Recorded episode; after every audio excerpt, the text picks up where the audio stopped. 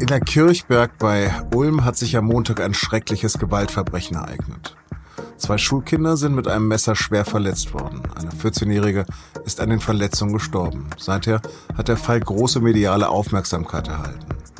Was wir darüber wissen und was nicht, darüber habe ich mit Max Ferstel geredet. Er ist SZ-Korrespondent für Baden-Württemberg. Sie hören auf den Punkt den Nachrichtenpodcast der Süddeutschen Zeitung. Am Mikro ist Lars Langenau. Gut, dass Sie dabei sind.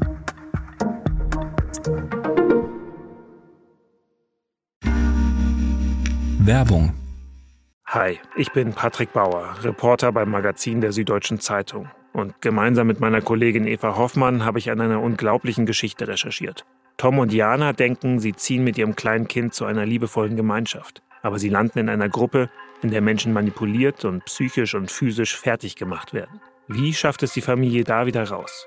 Im Schattenkloster. Chronik einer Gehirnwäsche ist ein SZ Plus Podcast in Zusammenarbeit mit Audible. Jetzt auf sz.de/slash Schattenkloster. Der mutmaßliche Angreifer schweigt seit der Tat am Montagvormittag.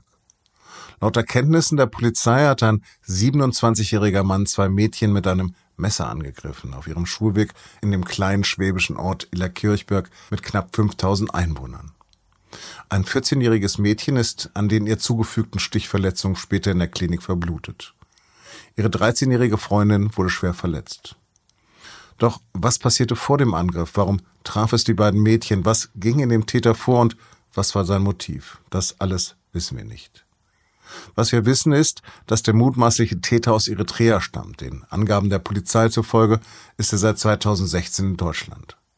Zuletzt hat er in einem Heim für Asylbewerber gelebt, direkt gegenüber vom Tatort. Dafür, dass sich der Mann und die Opfer kannten, gibt es laut Staatsanwaltschaft bislang keine Anhaltspunkte. Gegen ihn wurde Haftbefehl erlassen, wegen Mordes und versuchten Mordes. Von anderen Gewalttaten oder einer psychischen Erkrankung ist bislang nichts bekannt. Baden-Württembergs Innenminister Thomas Strobel von der CDU spricht von einer sinnlosen Tat, verspricht restlose Aufklärung und dass der Täter mit aller Konsequenz bestraft wird. Bei einem Besuch am Tatort am Tag danach hat er aber auch gewarnt. Dieses Ereignis äh, darf kein Anlass und keine Rechtfertigung für Hass und Hetze sein. Auch die Polizei hat darum gebeten, Zitat, keinen Generalverdacht gegen Fremde, Schutzsuchende oder Asylbewerber allgemein zu hegen oder solchen Verdacht Vorschub oder Unterstützung zu leisten. Und der Bürgermeister von Illerkirchberg schreibt in einem Brief an die Bürgerinnen und Bürger seiner Gemeinde, dieses heimtückische Verbrechen hat eine einzelne Person begangen, nicht eine Bevölkerungsgruppe. Doch wie im Reflex äußern sich AfD-Politiker wie Fraktionschefin Alice Weidel.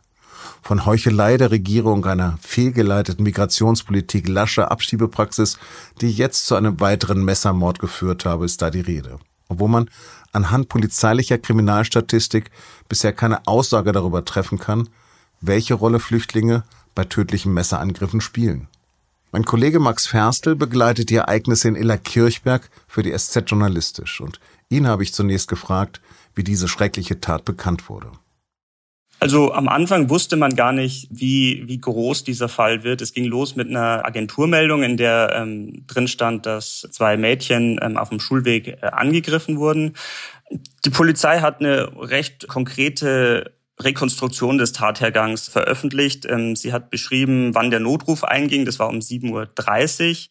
Sie hat ähm, dargelegt, wie sich aus ihrer Sicht oder nach bisherigen Erkenntnissen der Tatverlauf darstellt, dass der ähm, mutmaßliche Täter aus dem Asylbewerberheim kam und die Mädchen mutmaßlich mit einem Messer äh, angegriffen hat und anschließend nach der Tat wieder zurück ins Asylbewerberheim äh, geflüchtet ist. Dann wurde ein Rettungsdienst alarmiert. Ähm, die 14-Jährige, die später dann gestorben ist, wurde ähm, am Tatort noch reanimiert. Spezialeinsatzkräfte haben dann die äh, Flüchtlingsunterkunft durchsucht, haben dort äh, drei Männer äh, getroffen. Sie haben bei einem der Männer ein Messer entdeckt, das als Tatwaffe in Frage kommt. Und man muss dazu sagen, dass der äh, mutmaßliche Täter verletzt war. Nach bisherigem Kenntnisstand hat er sich selbst schwere Verletzungen zugefügt und er wurde anschließend im Krankenhaus länger operiert. Wie geht es denn dem Mädchen, was überlebt hat? Die Freundin wurde schwer, aber nicht lebensgefährlich verletzt.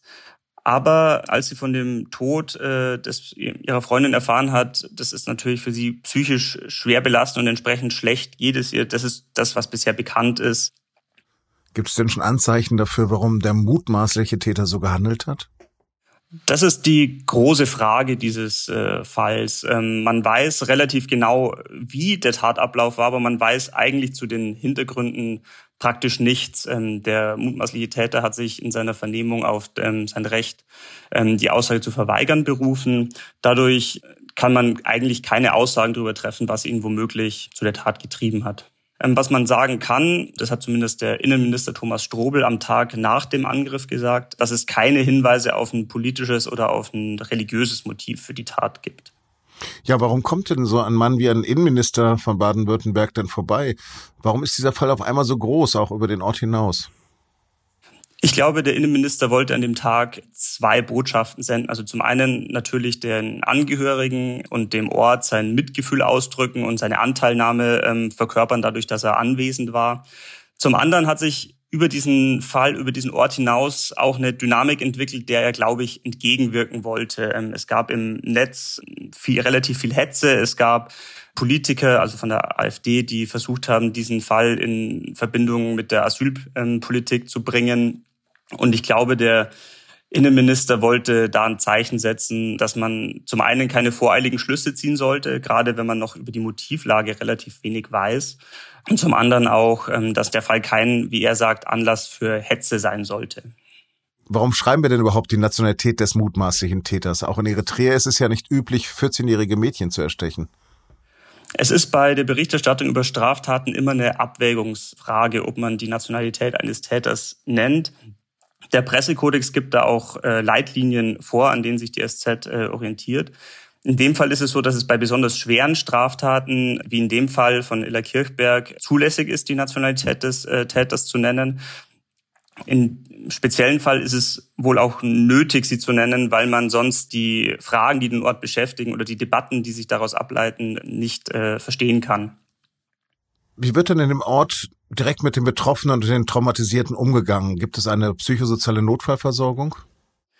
Es gibt eine Notfallversorgung, die allerdings nicht nur für die unmittelbar Betroffenen da ist, sondern für alle Menschen und auch für Einsatzkräfte. Die Situation vor Ort war ja sehr belastend und auch der Ort ist in Trauer, unter Schock. Also jeder, der Bedarf hat, kann sich dort an die Notfallseelsorger wenden. Wie geht man denn in dem Ort mit diesen tragischen Vorfällen um?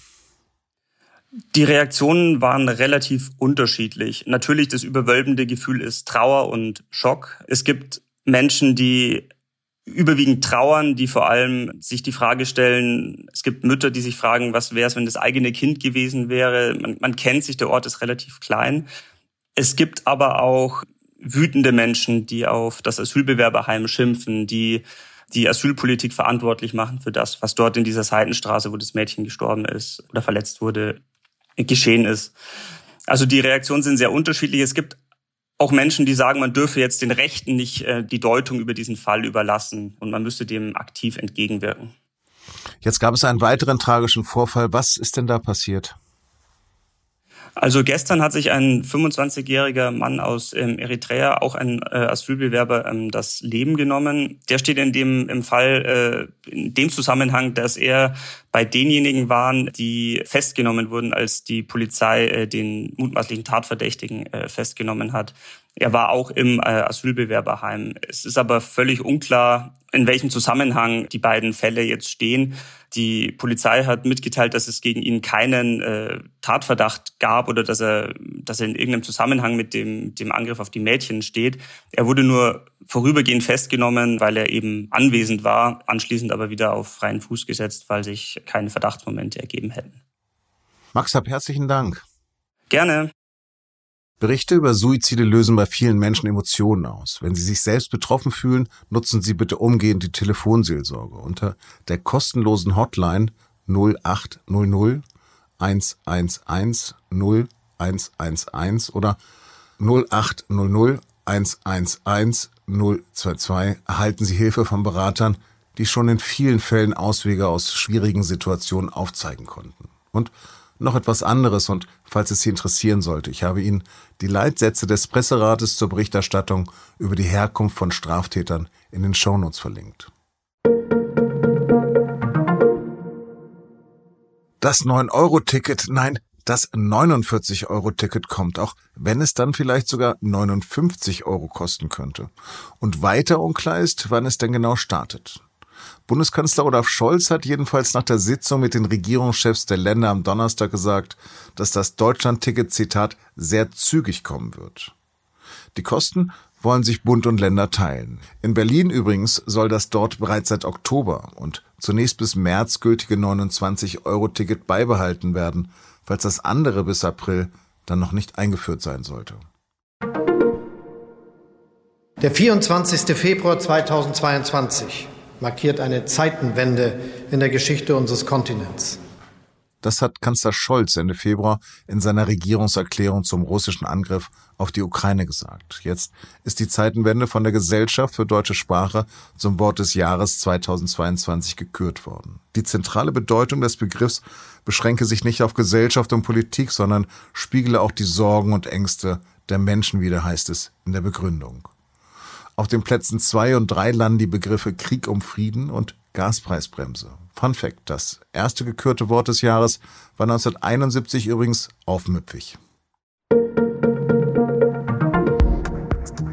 Trotz internationaler Proteste ist in Iran am Donnerstag ein Teilnehmer der regimekritischen Massenproteste hingerichtet worden. Laut iranischer Justiz soll der 23 Jahre alte Mann bei einer Straßenblockade in Teheran ein Mitglied einer paramilitärischen Miliz verletzt haben. Zum Tode verurteilt wurde er wegen Kriegsführung gegen Gott. Zwölf weitere Menschen sitzen deshalb ebenfalls in der Todeszelle. Laut Menschenrechtlern ohne fairen Prozess. Die ganze Woche über ist die Geschichte Irans Thema auch unseres Podcasts Geschichte Daily. Ohne Geschichte ist die Gegenwart nicht zu verstehen. Hören Sie doch mal rein. Den Link zu der Serie, exklusiv bei Spotify, finden Sie in den Show Notes. Redaktionsschluss für Auf dem Punkt war 16 Uhr. Produziert hat die Sendung Jakob Arno. Vielen Dank fürs Zuhören und bleiben Sie uns gewogen.